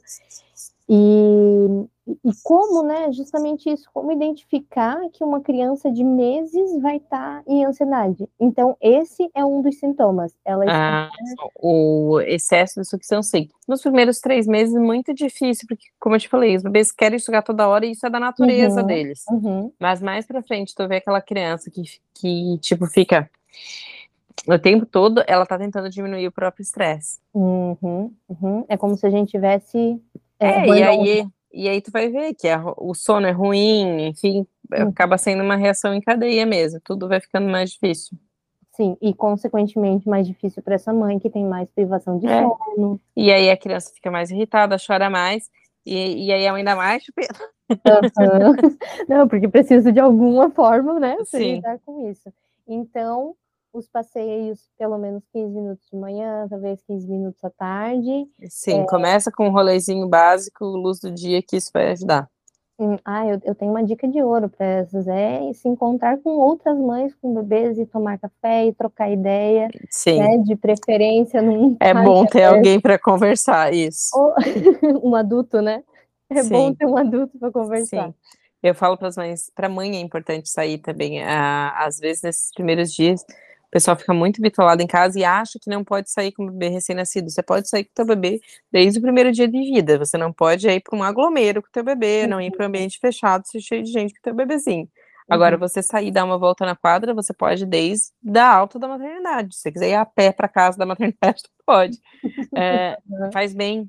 É, você sabe que a, a não pegar luz solar aumenta a depressão materna também. E esse período do puerpério é um período que as mães estão muito vulneráveis à depressão. Uhum. Então, enfim, o sair para o ar livre é importante para a mãe também nesse momento. E a, aí tem uma questão: tudo que a gente não consegue expressar, a criança expressa. É, a gente, às vezes, está ruim. Tá... Vou até marcar essa frase: tudo que a gente não consegue expressar, a criança expressa. É, porque a gente, a gente consegue disfarçar sentimento. Quando você quando você tá, tipo, deprimida, ou você tá preocupada com alguma coisa, enfim, está estressada com algo, uh, tu às vezes engole e, e, se fecha naquilo. E a criança sente tudo isso.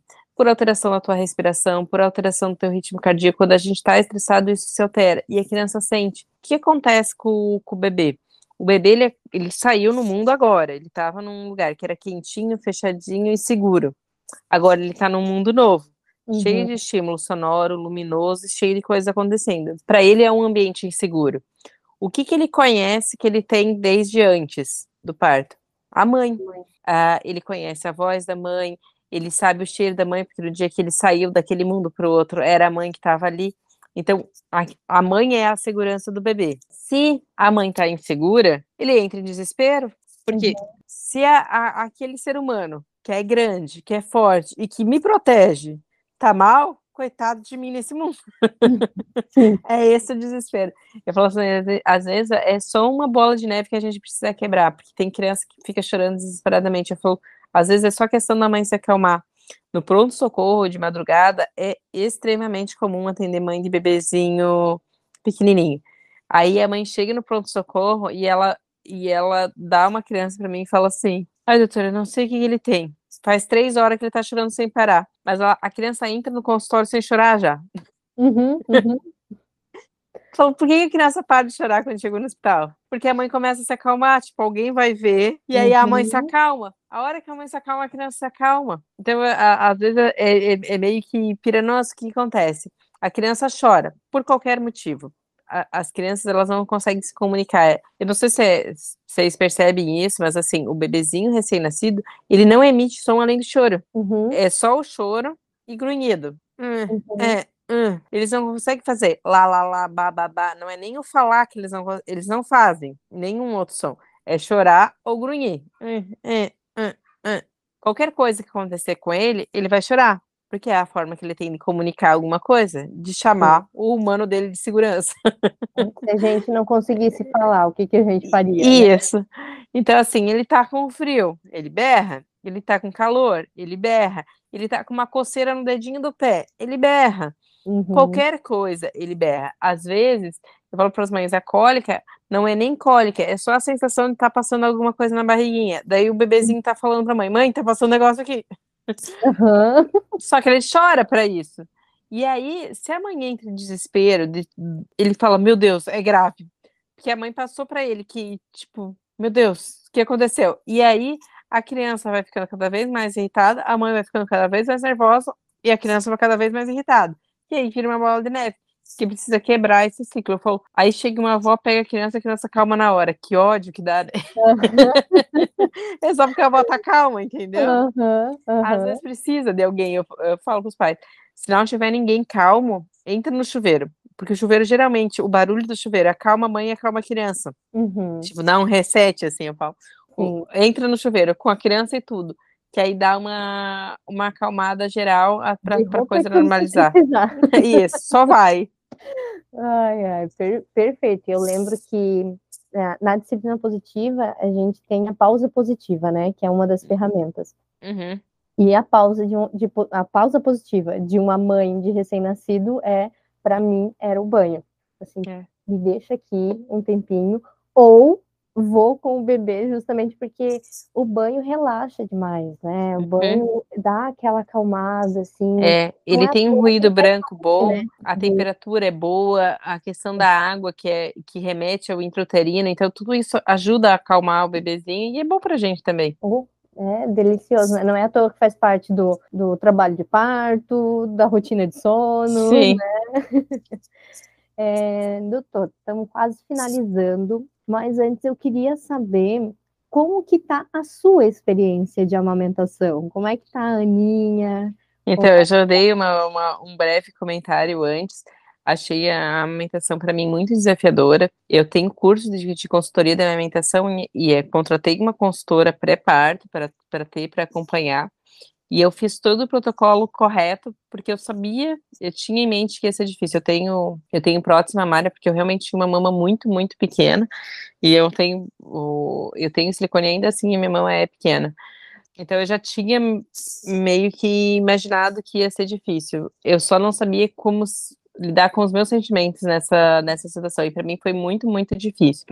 A Aninha nasceu de parto normal, no tempo certo, então a gente esperou o tempo certinho, ela fez parto normal, ela ficou duas horas direto comigo depois que nasceu. A gente nunca usou nenhum bico artificial, nada, nada, nada. Uh, ela foi pro peito e ficou no peito direto. O que aconteceu foi com cinco dias de vida, eu ainda não tinha tido a pojadura, que é aquele negócio do peito encher e uhum. realmente começar a vir o, o leite. Uh, e como eu sei que, enfim, é normal que os bebês percam peso nos primeiros dias de vida, a gente esperou um pouco também, porque eu falei, a gente vai pesar só para entrar em desespero, né?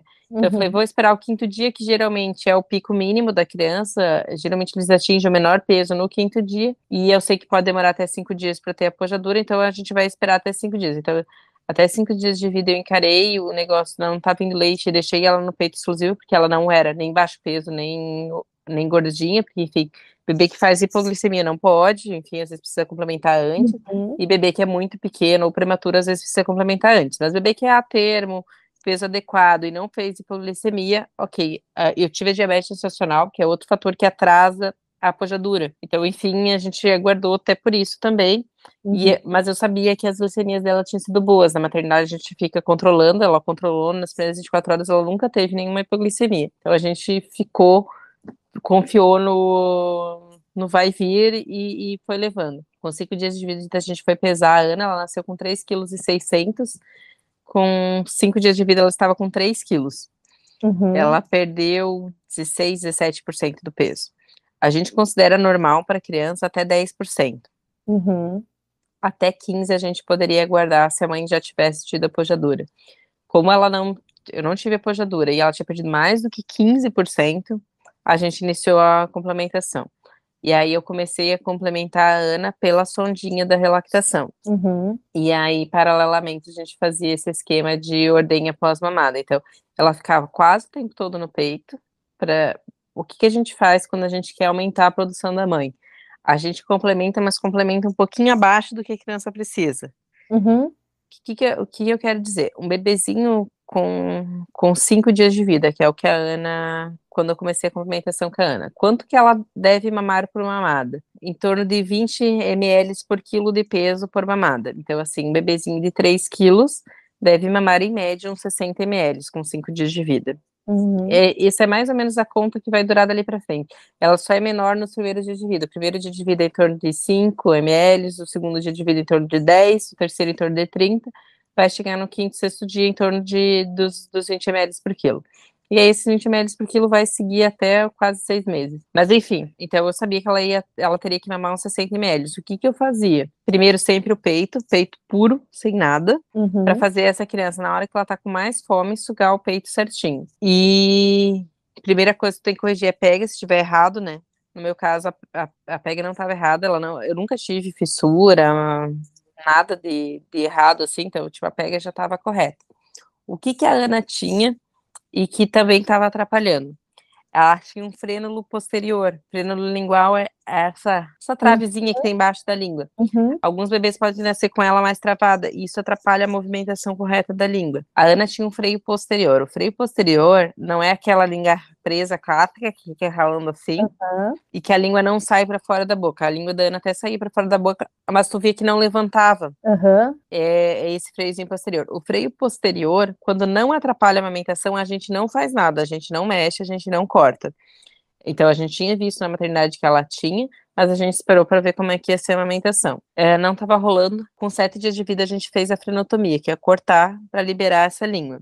Uhum. E a partir do momento que tu libera a língua, tu tem que fazer acompanhamento com com fono e com osteopata. A gente fez com os dois, para Ana aprender a movimentar a língua certinho, porque até então a língua estava presa, então ela não estava movimentando uhum. a língua certinho. E isso é outro fator que atrapalha a produção do leite. Então, enfim, Falei, a, a, a, gente deu azar que aconteceu as duas coisas. Um, eu já tinha uma baixa produção, porque a, a primeira pojadura, que é essa descida do leite, ela não depende da sucção do bebê. Então, uhum. quase todas as mães têm, porque é só hormonal. Uhum. E aí vem bastante, bastante leite. E a, e a partir, a segunda a onda de início de produção depende da sucção do bebê. Então, o que aconteceu com a gente, que a gente não, eu falei, para médico, né, dá tudo errado, né?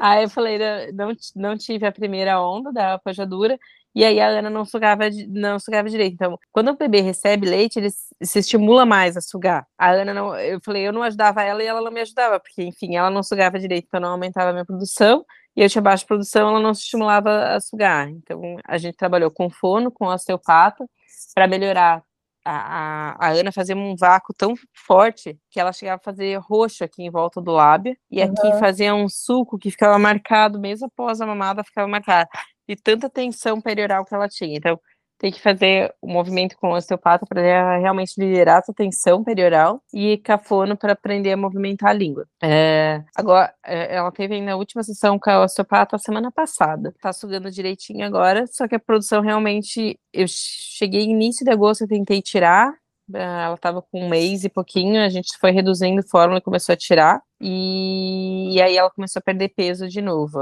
Ela ficou uma semana, perdeu peso. Como eu falei, o peso não é o mais importante, eu achei que a produção estava aumentando, aguardei mais uma semana, e ela perdeu peso de novo. E aí a gente teve que, que recomeçar com a fórmula de novo. Aí o que eu estava falando, né? A gente sempre tenta deixar um pouquinho a menos Uhum. Naquele primeiro momento, ela estava mamando 60 ml, eu complementava com 30, para realmente deixar ela no peito o maior tempo possível e ia, ia acompanhando o peso dela. O ganho de peso normal de uma criança em torno de 15 a 30 gramas por dia. A gente pode tolerar um pouquinho a menos, mas não é para perder peso. Uhum, uhum. E, lógico, se o bebê está em aleitamento materno uh, exclusivo, a gente tolera que ganhe mais. Para o bebê que mama a fórmula, o ideal é que não seja a mais. Para o uhum. bebê que mama a fórmula, a gente tenta manter ali naquele meio. Às vezes a gente acaba dando muito complemento, principalmente quando a criança recebe uma madeira, porque vem muito fácil na madeira. Uhum. E aí toda vez vai recebendo um pouquinho a mais, vai dilatando aquele estômago, cada vez vai recebendo mais, e é bem comum obesidade nos bebezinhos que mamam só mamadeira. Então tem que cuidar. Quando é, é peito, não tem problema nenhum, porque isso se corrige sozinho. Uhum. Mas na uhum. mamadeira, isso está associado a maior índice de diabetes, colesterol e problema cardíaco na vida adulta. Então não é nem para o bebezinho, é para a vida adulta dele. Uhum. Então, enfim, a gente começou a dar a fórmula e foi acompanhando o, o ganho de peso, tentando deixar sempre nesse limite mais próximo do limite inferior, para ela se manter também no peito o maior tempo possível. É, hoje ela está com, a Aninha está com dois meses e, e pouquinho, e sim, fiz tudo, tudo, tudo, fiz, fiz acupuntura para aumento de produção, que ajuda, fiz aquelas terapias com pedras quentes, sabe, que uhum, faz, uhum. fiz tomei tintura do algodoeiro, tomei a alfafa, tomei, comi canjica, bebi cerveja preta sem álcool. Eu falei, o que me disseram que aumentava Qualquer a produção? Outro, suco de uva. Suco de uva, tomei, meu, acho que uns mil litros de suco de uva. Que mais que a gente. Eh, esses, meu, eu fiz esses chás, aquele... chá de puncho, chá de, chá de anis estrelado uh, chá de erva doce, todos eles, mistura dos três, tomei uh, água inglesa, que o pessoal, assim, ó, o que me disseram que aumentava a produção, a gente foi tentando. Eu tive uma seguidora que me mandou da Alemanha um extrato de lá que aumenta a produção de leite, que é cera natural, só de ervas. Tomei, tomei tudo. Mas enfim, eu falei, a gente faz o máximo do máximo do máximo. O que que, é, o que, que é, acontece? Uh, eu acabei dando, optei por manter a relactação para Ana. O que, que acontece com a relactação prolongada? Que algumas pessoas questionam. A relactação prolongada, que é isso, você usar a sonda para descida do leite, ela ajuda no momento inicial, mas ela pode atrapalhar ao longo do tempo, porque a criança faz confusão de fluxo. Quando ela recebe por sonda, ela recebe por vácuo também, e aí acaba que é, que é mais fácil com a sonda. Uhum. É, então, tem, tem alguns estudiosos que não recomendam você manter como eu mantive por tipo um mês. Uhum. Qual é a minha opinião? Eu cheguei até a consultar com uma consultora de fora, aqui de Joinville, uma médica de Brasília, que é especialista em alimentação e tal. É, e ela me sugeriu dar com copo ou com colher. O que, que acontece? Para mim, eu achei muito estressante dar no copo ou na colher e achava que eu estava perdendo um momento precioso com a minha pequenininha. Eu, uhum. eu preferi manter na, na sondinha porque ela continua mamando no peito. Uhum. É, e para mim é muito mais gostoso, ela se adaptou super bem. E aí eu faço sempre isso, eu sempre deixo primeiro no peito, ela mama as duas mamas primeiro. Uhum. E aí, quando eu volto para a mama que ela já mamou, que ela tá vazia já, aí eu coloco, coloco a sonda, para realmente sempre estimular o máximo que tem do leite materno. E aí, se ela. Uh, geralmente ela não fica completamente saciada, é isso que eu falei. Eu sempre tento dar um pouquinho a menos, porque ela vai acordar mais cedo, e aí eu já, já vou ter que dar o peito de novo. Então, a mamada fica bem mais frequente durante, durante o dia. Mas faz parte. Hoje em dia ela tá com dois meses, Aí a primeira mamada da manhã, eu geralmente não complemento, ou da madrugada, hoje ela acordou era 5 da manhã, essa eu não complemento, eu fico, ela fica só no peito porque é o que enche mais, porque ela dá um intervalo de sono maior, geralmente enche mais. Ah, e no final dessa mamada, geralmente eu tiro do meu, do meu peito, então eu geralmente tenho uns 30, 40 de, do final dessa mamada da manhã, que eu uso para complementar na outra mamada da manhã. Uhum. então, na mamada seguinte, ela mama o peito e ela complementa com o meu ordenhado. Daí, ali de meio-dia, geralmente já não tem mais muito volume de ordenhado e nem muito volume no peito, e aí eu, eu, eu complemento. O máximo que eu tenho complementado ela é com 60 ml. Ela está com quase 5 quilos, então ela deve estar mamando uns 100 ml por vez. Uh, no final da tarde eu dou 60 ml, que é o máximo que ela acaba tomando de, de complemento. E está crescendo bem agora, ela ganha 14, 15 gramas dia, que é a média uhum. que ela uhum. tem se mantido. E para mim tá bem bom, ela é ali na linhazinha de baixo, mas tá tudo certo. Sim, sim. E como a doutora falou, né, o peso não é tudo, né? Então, e é uma questão assim, ó. A, às vezes falam, mas vale a pena? E eu, na minha opinião, super vale. Eu, eu falei para as mães, quem, porque eu tenho um monte de mãe que reclama de baixa produção, que não tem uma baixa produção. Desde os primeiros dias ela tira 10 ml, 20 ml, 30 ml, isso não é baixa produção. Uhum. Falei, nos primeiros dias de vida da Ana, ali, logo após aquele, aquele momento que daí deu cinco dias, não tinha dado a pojadura, e eu falei, e aí comecei com rotina de ordenha para aumentar a produção. Na ordenha, eu nem conseguia tirar na máquina porque não dava volume suficiente para tirar na máquina, eu tinha que fazer extração manual mesmo. E na extração manual eu tirava meio, 1 ml, 2 ml, 3 ml, tipo. Bem baixo. O primeiro dia foi tipo meio ml. E daí a, a, eu falei: a minha sorte é que eu não tenho ninguém aqui do meu lado para pra dizer, tipo, tá maluca, guria, fazer, fazer essas coisas. O que que eu tenho que sempre falar para as mães do consultório? Eu falo, meio ml do teu leite tem muito mais anticorpo e proteção e saúde pro teu bebê do que um litro da fórmula. Uhum, uhum. Eu falei, se é meio ml que temos, meio ml ofereceremos. Então, enfim, eu sempre tirava e eu começava sempre a complementar a Ana por aquele. Então, nesses primeiros dias, eu não tinha nem suficiente para colocar no potinho da relactação. O potinho da relactação é um potinho de, de plastiquinho que tem uma, uhum. um furinho para sonda. Eu fazia, colocava na seringa de 1 ml, porque daí eu tirava com o peito, tem um coletadorzinho de, de colostro que ajuda para tirar quando a mãe tem muito baixa produção. E aí fica tipo um mlzinho, se coloca naquela seringa de insulina, e aí a seringa eu colocava na sonda. Uhum. E aí ainda é mais difícil para ela tirar, porque ela tem que fazer a forcinha da, do ângulo, né? Sim. Mas eu começava relactando com a, com a seringa, com esse, com esse pouquinho de leite que, que eu tirava. É, e aí, lógico, conforme tu vai tirando, tu consegue tirar mais. Hoje em dia, tipo, pós-mamadas, se eu faço as ordenhas certinho, eu tiro uns 10 ml, que para agora é muito pouco, né? Mas para aquele momento seria bastante se eu conseguisse. Mas enfim, eu falei, quanto mais do leite materno a criança recebe, melhor, né? Sim. Eu lembro que no meu caso, o Bernardo com dias, acho que não, não tinha mamado ainda. A gente tentou fazer a relactação também e ele identificou a sondinha. Ele pegava a sondinha com dias e ficava sugando a sondinha, mas provavelmente porque estava muito fácil também, mais a sondinha. É, que... um detalhe bem importante que eu falei, às vezes é coisa prática que na, na a gente só pega isso quando, quando realmente está fazendo.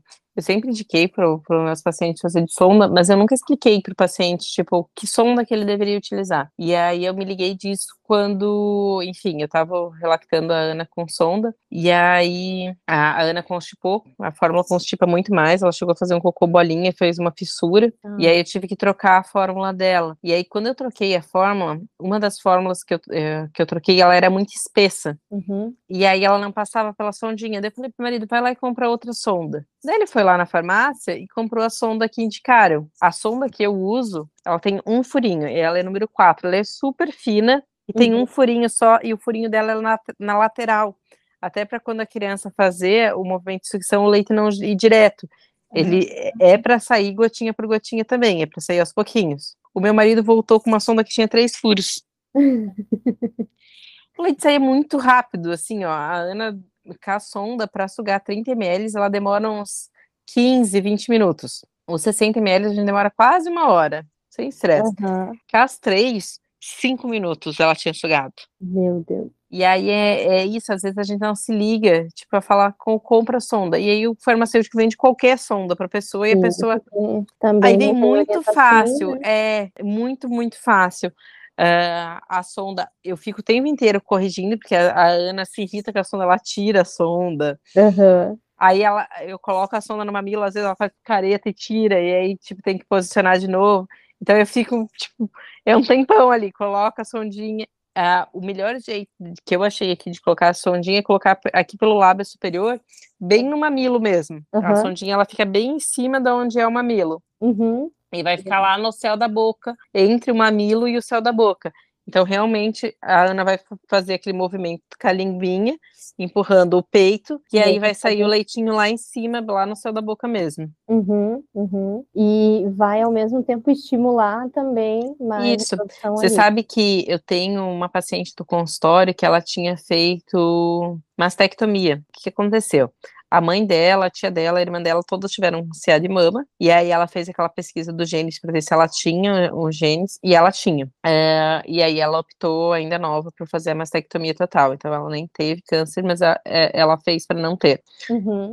E aí ela, é, ela consultou comigo no pré-natal, e aí eu sempre falo sobre a amamentação no pré-natal, para as mães já estarem preparadas para quando o bebezinho nasce, não cometerem os erros que atrapalham a amamentação, essa questão do bico e tal. E daí ela falou assim: "Ah, mas eu não vou amamentar porque eu não, não tenho uhum. não tenho glândula". Eu falei: "Mas você gostaria de colocar teu bebê no peito para para mamar, assim, uhum. por vínculo, coisa assim?". Ela falou: ah, "Eu queria". Então eu vou te ensinar. E daí eu ensinei ela a fazer a lactação. E essa mãe fez a lactação durante toda a amamentação dela. Meu que legal. É, e tipo no, no, no assim, a gente vai se surpreender, porque até saiu um pouquinho do colostro, tipo, fica um pouquinho de glândula ali perto do mamilo e tal, e esse pouquinho produziu ainda um pouquinho de leitinho pro, pro bebê dela. E ela ficou super feliz de fazer a lactação. Às vezes as pessoas pensam na madeira logo de cara. Uhum. E tem outra questão. Para formação de mandíbula de bebê e de arcada dentária, a amamentação é super importante. Muita gente acha que a questão tipo, da amamentação é por conta do leite materno. É, o leite materno é maravilhoso, mas o movimento que a criança faz para sugar também é importante. O que acontece? Todos os bebezinhos nascem, eles nascem meio micrognatas, o queixinho para dentro. Uhum. Se eu olhar a foto de bebezinho recém-nascido, todos eles são uhum. queixinho uhum. para dentro. E essa mandíbula, ela vai protrair, ela vem para frente. Quando eu tenho um bebezinho que só usou chupeta, essa arcada de trás, geralmente ela é mais para trás e a arcada de cima mais para frente. Uhum. Só fala que é mordida cruzada. Eles conseguiram corrigir muito bem. Antigamente eles usavam uma chupeta que era horrorosa, né? E a criança ficava com a boca. Uhum, Os dentes aqui, assim, um triângulo aqui na frente. Hoje em dia, as chupetas, a maioria delas são mais anatômicas, a, são a, a, aquela interface que fica entre os dentes aqui é bem pequenininha, para tentar ter menos problema de uhum. aquele, aquele biquinho. Mas esse negócio da mandíbula, é a movimentação da mandíbula que o bebê faz no peito. Eu não sei se é, é a, a, maioria das pessoas fica atenta pra, só para pega do bebezinho, ah, tem que ser a pega de peixinho uhum. e tal, mas o movimento que extrai o leite, a criança faz um movimento de mandíbula que a mandíbula vem para frente para extrair uhum, o leite. Uhum. E esse movimento de mandíbula você não tem na, na mamadeira. Então, isso daqui para a formação da mandíbula e da arcada dentária faz com que a criança diminua a necessidade de uso de aparelho lá na frente. Entendi. Existe uma questão genética dos dentes, enfim, às vezes uh, não tem espaço na boca para os dentes, isso não vai ajudar. Mas, no geral, na formação de arcada dentária, a, o processo de alimentação é importante. Então, às vezes a mãe nem tem leite e seria legal que o bebê sugasse no peito porque esse movimento é importante para ele. E é importante para o vínculo. É, é legal, é gostoso, é prazeroso para a mãe e para o bebê a questão da amamentação. Sim, com, nossa, é, claro que você consegue criar um vínculo também numa madeira se você parar. Com certeza. Momento. Mas é é importante. É, é, Sempre que é. possível, é, eu acho que deve se investir. As mães perguntam, ah, até quando que é importante aumentar? Eu falei, até quando você for gostoso para você e prazeroso para os dois. Eu falo, eu falo, a questão da amamentação é uma questão de decisão da mãe e da criança. Às uhum. vezes a uhum. criança para de mamar porque parou, uhum. sem ter influência desses outros bicos, dessas outras coisas. A criança parou porque ela quis. Uh, e às vezes a mãe parou porque a mãe já estava esgotada, já estava num ponto que para ela já não estava se tornando prazeroso.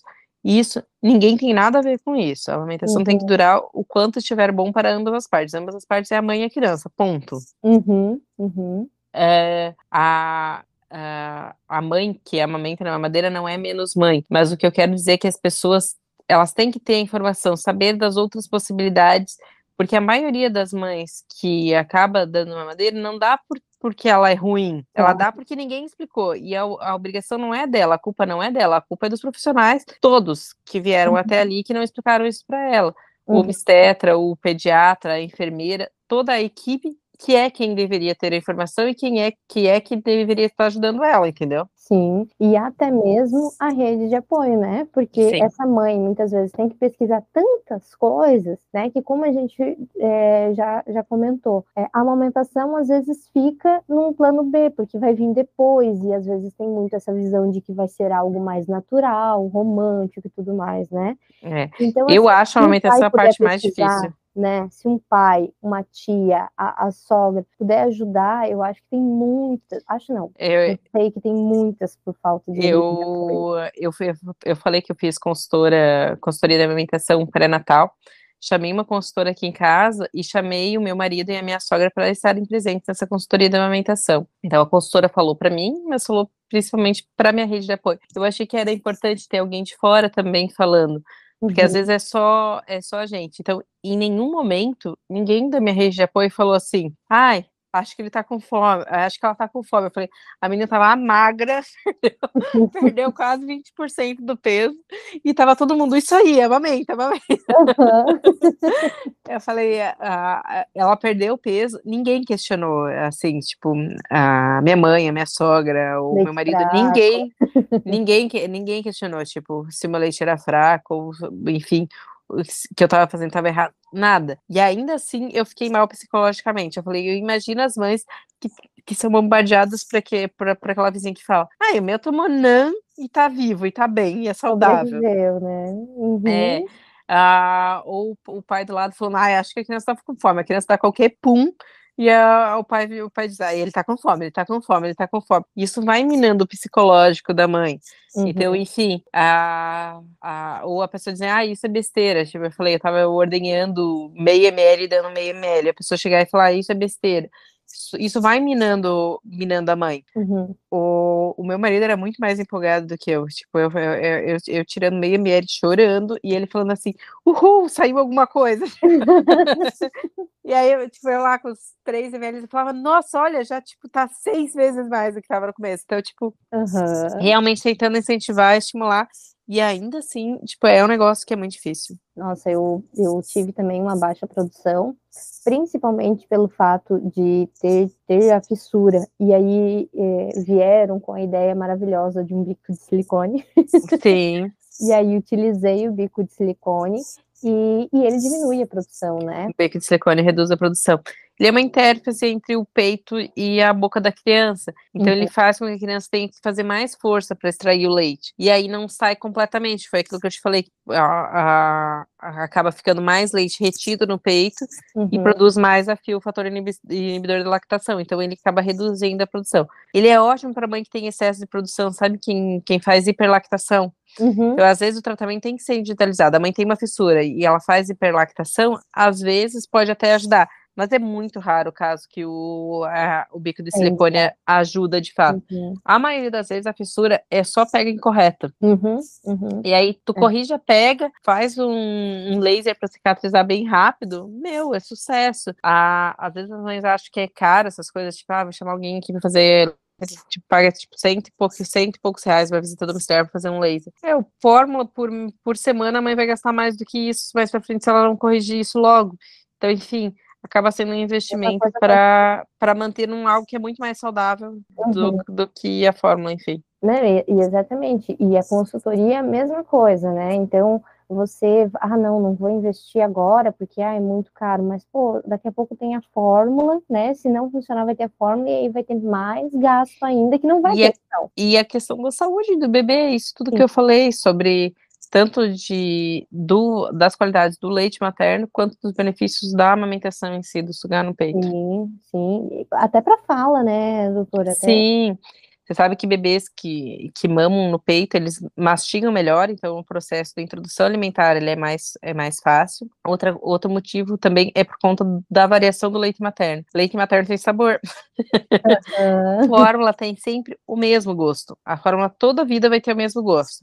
O leite materno, o dia que você comeu um churrasco, o dia que tu comeu uma pizza, o dia que tu comeu um feijão, o sabor que vai para o leite materno é diferente. Como a criança está acostumada com uma variação de sabor maior, ela tende a ir melhor na introdução alimentar, a aceitar melhor a introdução alimentar, além de mastigar melhor, porque, uhum. enfim, ela teve esse processo da mandíbula que eu falei. A, a criança que, que mama leite materno, materno, ela mastiga melhor, ela deglute melhor e ela vai falar mais facilmente, por causa da articulação da, da mandíbula também. A gente precisa de movimentação de língua para sair as, os uhum. sons, né, diferentes. Uhum. Essa criança vai ter, vai ter todos esses benefícios.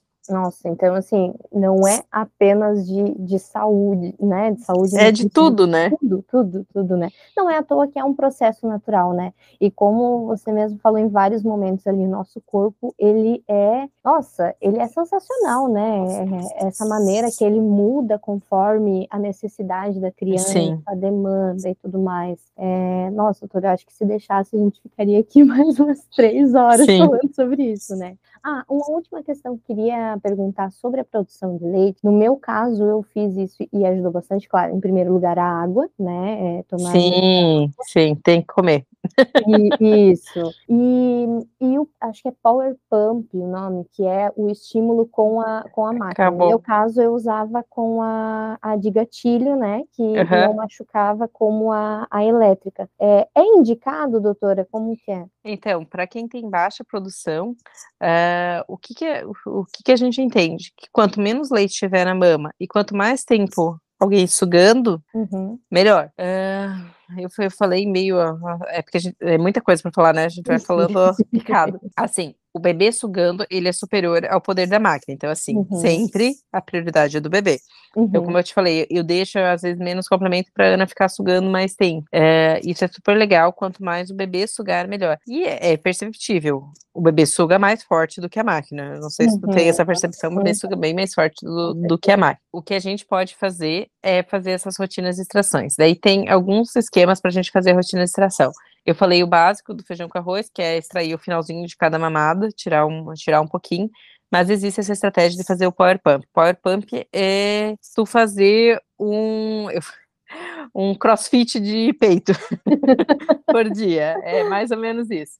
Tu vai reservar uma horinha por dia e tu vai fazer é, ordenha. Se você tiver uma máquina dupla, que é, não, não é o mais comum, você faz 10 minutos para 10, faz 10 para 10, faz 10 para 10. Se você tiver a máquina simples, tanto Uhum. a manual quanto a elétrica, você faz 10 minutos num peito, aí enquanto esse peito descansa, você faz 10 minutos no outro peito. Enquanto esse peito Uhum. descansa, você faz 10 minutos no outro peito. E você vai fazer uma hora intercalando os peitos de 10 em 10 minutos. Esse é o clássico do Power Pump, e isso ajuda a aumentar a produção do leite. Para a mãe que quer aumentar, aumentar a produção do leite, ela pode fazer combinações disso, tipo fazer essa ordenha eh, após mamada, fazer um Power Pump, às vezes reduzir o intervalo da mamada, tem bebê que tipo ah, dorme a noite inteira. A mãe sabe que o bebê dorme a noite inteira, coitada, ela vai acordar no meio da madrugada e fazer uma ordenha ali no meio para tentar aumentar a Uhum. produção. Então, tem todas essas coisas que podem ser feitas que vão ajudar ao aumento da produção. Quanto mais sucção, mais produção. É isso, Uhum. essa é a lógica. E quanto menos leite acumulado, mais produção. Uhum. Então, são essas as estratégias para tentar aumentar. Perfeito, perfeito. É, tem também a estratégia de deixar a criança no peito, né? Enquanto extrai o outro, né?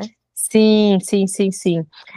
para quem tem muito baixa produção, é, não é uma vantagem tão grande. Uhum. É, eu, eu te falei, a Ana mama os dois peitos. Então, Uhum. assim, Ah, ela mama os dois peitos e não sacia. Então, não faz sentido eu deixar, porque daí eu tô tirando leite dela. O que eu faço é que naquele momento que eu tô relactando nesse peito, eu coloco o de silicone, que tá aqui do meu lado, inclusive. Esse, esse daqui, ó, que é um de Uhum. vácuo. Uhum. É, tu pega e coloca esse coletor de silicone no vácuo, e aí, para você não perder o tempo pós-mamada, de às vezes ordenhar, ou não vai ter tempo, tu coloca esse, então enquanto eu relacto no, num peito, eu coloco aquele para extrair. Quem, quem tem uma produção ok, ou uma, uma baixa produção, mas pouca, isso é super válido, porque daí tu tá estimulando um peito, e esse leitinho que tu tirou dessa vez, tu usa na, na seguinte, que foi o que eu falei que eu faço Uhum. amanhã. Uhum. Eu tiro e aí complemento depois com esse leite que eu, que eu extraí. Perfeito. É, nossa, eu acho que para uma mãe, né, que está gestante, por exemplo, e quer informações sobre amamentação, temos muita. Acho que ajudou, né? Um pouquinho. É, mas quais seriam, assim, ó, os top 3 de dicas para você dar, doutora, para quem está gestante, não tem filho ainda e quer muito amamentar, sabe dos benefícios, já entendeu que, que, que tem muita chance de fazer isso, né? É, enfim, eu acho que o que mais importante é se informar antes, então correr atrás da informação correta o quanto antes, não comprar chupeta e mamadeira antes da criança nascer, saber que existem outras outras alternativas e tentar uh, se informar ou ter uma consultora para ensinar a pega correta. Uhum. Enfim, se você tiver uma pega correta, se você não colocar nenhum nenhum bico, nenhum apatrecho, nenhum nada. E se você souber que no começo é esperado que reduza, que, que, enfim, que a criança perca peso, que souber que, enfim, é normal a puxadura demorar alguns dias, isso vai te ajudar a não introduzir uma fórmula de maneira precoce. Então, Tu, tu tem informação, tu não acrescentar nenhum bico artificial nesse primeiro momento. E. E já, já até esqueci o outro.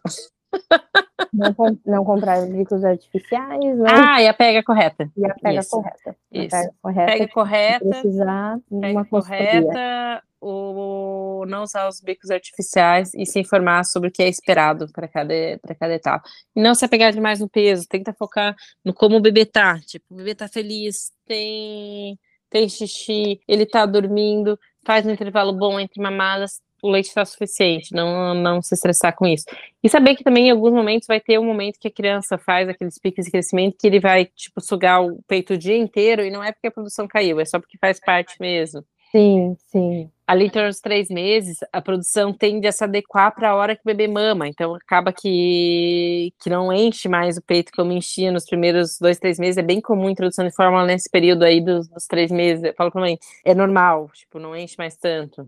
Uhum. Essas coisas, saber o que é esperado para, tipo, você só corrigir se realmente precisar. E ter um profissional que acompanhe, que seja confiável, atualizado, né? Sim, sim. É, doutora, para finalizar, a pergunta final seria: qual ser humano que você quer deixar para o mundo? Quais aí das as quatro maravilhosas aí, o que você espera que, que elas é, sejam né, na, na, na vida adulta, ou já desde agora? O que, que é primordial, né, nesse teu processo? Eu, esses dias eu estava conversando com um casal de amigos meus, assim, porque a gente demorou um tempão para escolher a, a escola das meninas, é, e, tipo, foi meio complicado, e aí é, foi um questionamento que eu e meu marido fizemos, tipo, o que, que a gente espera, o que, que a gente quer, o que, que é importante pra gente? É, eu falo, ah, eu quero que minhas filhas sejam bem-sucedidas na vida, mas eu falei, o que, que é ser uma pessoa bem-sucedida na vida? E pra gente, uma pessoa bem sucedida na vida é uma pessoa que, enfim, trabalha no que gosta, se sustenta com, a, com o seu trabalho, e é um trabalho que faz bem pro resto da humanidade, entendeu? Pro, pro outro. O que você faz impacta, não, as pessoas falam, ah, enfim, eu, eu, lembro quando eu entrei na medicina, tinha muita gente que entrava assim, ah, eu quero, eu fiz medicina porque eu quero ajudar o outro. Né? Não, se você quer ajudar o outro, faz serviço social, entendeu? Uhum, uhum. e se você pensar, todas as profissões, elas meio que ajudam o outro. Meu, se, eu, se não tiver o pedreiro para construir minha casa, eu não tenho uma casa para morar. Uhum. Isso ajuda. Então, assim, eu, eu, eu quero que elas tenham algo que seja produtivo para o mundo, que elas consigam se sustentar com isso e que isso faça elas felizes, que isso traga satisfação para elas. Então, eu, eu falo, não importa exatamente o que elas sejam quando elas crescerem, contanto que elas façam algo que faça elas felizes, que faça bem para o mundo e que elas se sustentem com isso. É isso que para mim é, é o, o, o, básico, independente do que elas forem ser quando elas, quando elas crescerem, serem boas pessoas que realmente se importam com os outros, né? Sim, e existe um trabalho gigantesco por trás de tudo isso, né? É, é a gente estava conversando esses dias, porque, enfim, a, a, principalmente minha filhinha mais velha, ela tem um pouquinho de dificuldade na escola, e ela tem porque ela fez uma alfabetização num ano de pandemia, uhum. é, num esquema de ensino remoto para alfabetização, então, tipo, se alfabetizar no ensino remoto é muito difícil, para qualquer criança. Para quem não tem um pai e uma mãe, mais difícil ainda. Para quem não tem um pai, uma mãe e nenhum computador, é praticamente impossível. Eu falei, é, é, é óbvio que ela ia ter uma dificuldade. Eu falei, e ela vai aprender, ela vai aprender a ler, ela vai aprender a escrever, ela vai aprender a fazer as continhas. Agora, ensinar caráter, essas coisas, uhum. isso é muito mais difícil. E isso ela é maravilhosa. Eu falei, ah, eu não, eu, eu não me estresso que ela tenha uma dificuldade na escola nesse momento, porque inevitavelmente ela vai aprender. Uhum. A gente estava conversando é, sobre essas coisas, enfim, enfim, quando a gente torna pai, a gente fica filosofando sobre umas, uma, umas, umas, questões assim. E, e a gente reflete, não sei se tu, tu tem essa ideia, as pessoas que eram os melhores alunos da tua turma do colégio, da escola, elas uhum. são as pessoas mais bem-sucedidas hoje? Elas são as pessoas mais felizes? Que para mim, uma pessoa bem-sucedida, como eu te falei, para mim, uma pessoa uhum. bem-sucedida é alguém que é feliz com o que faz, que se sustenta com aquilo e que faz bem pro, pro resto. As pessoas que eram as mais inteligentes são as mais bem-sucedidas hoje em dia? Não necessariamente, né? Não, não são. É, eu, meus... eu, tenho pouquíssimo contato com, com as pessoas. Nem meus colegas, você sabe que nem os meus colegas de, de turma do colégio, uh, enfim, nem meus colegas de turma da, da faculdade, assim. É, eu, eu, é, eu não era do, eu era do turno dos melhores alunos, mas, a, a, enfim, não era a melhor aluna da, da, da turma. E, assim, eu, eu, eu tenho nítida, assim, que as pessoas que são mais bem-sucedidas hoje em dia é as que têm mais humanidade, que são aquelas que conversam melhor, se comunicam melhor com os outros. Porque para você crescer na vida e para você, você precisa de alianças, você precisa de pessoas em volta. Uhum. Tem pessoas que são estrategistas e conseguem subir na vida, uhum. uh, mas não honestamente. Mas isso não torna elas felizes. Então, uhum. assim, uh, é, para mim, o bem, mais bem-sucedido não é o que ganha mais, é o que tem mais satisfação e mais felicidade naquilo que faz. E aí é, é isso que eu procuro. Eu não quero que elas sejam ricas, eu quero que elas sejam felizes com o que elas fazem, elas se, sejam satisfeitas com o trabalho delas.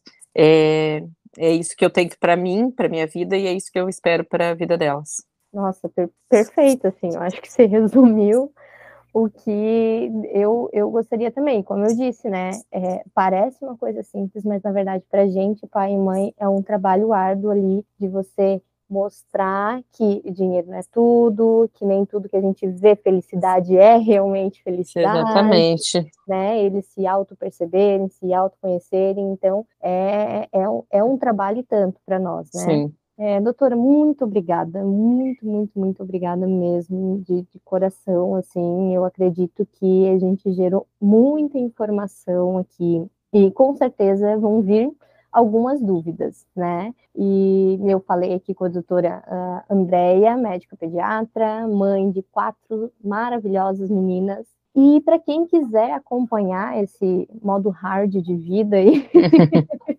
de vida materna, né, de, de criação de filhos, é, como que o pessoal pode te encontrar? doutora? Acho que o, mais, uh, o, o, que eu mais apareço é no Instagram mesmo, no arroba pediatria do bem. Então, se, se, se puderem, me sigam lá, olhem as dicas, perguntem se tiverem dúvidas ainda sobre o que a gente conversou hoje, pode ir lá dizer que ouviu e que ficou com dúvida em alguma coisa, eu tento explicar sempre que possível, eu tento responder quase todos os directs são respondidos, assim, é muito difícil passar algum que não é. É, é verdade, e, e, o Instagram é quase uma enciclopédia de, pedia, de pedia, pediatria, porque é, a doutora informa muito sobre tudo, né? Desde amamentação, febre e tudo mais. Uhum. Muito obrigada, doutora. E eu agradeço o convite. Quando precisar, só falar. Sim, e espero que você volte um dia para contar essa história linda de como vieram as meninas na sua vida também. É, que eu acredito também que vai encher de amor esse podcast. Legal. Muito obrigada mesmo. Até mais. Beijão. E até a próxima. Até.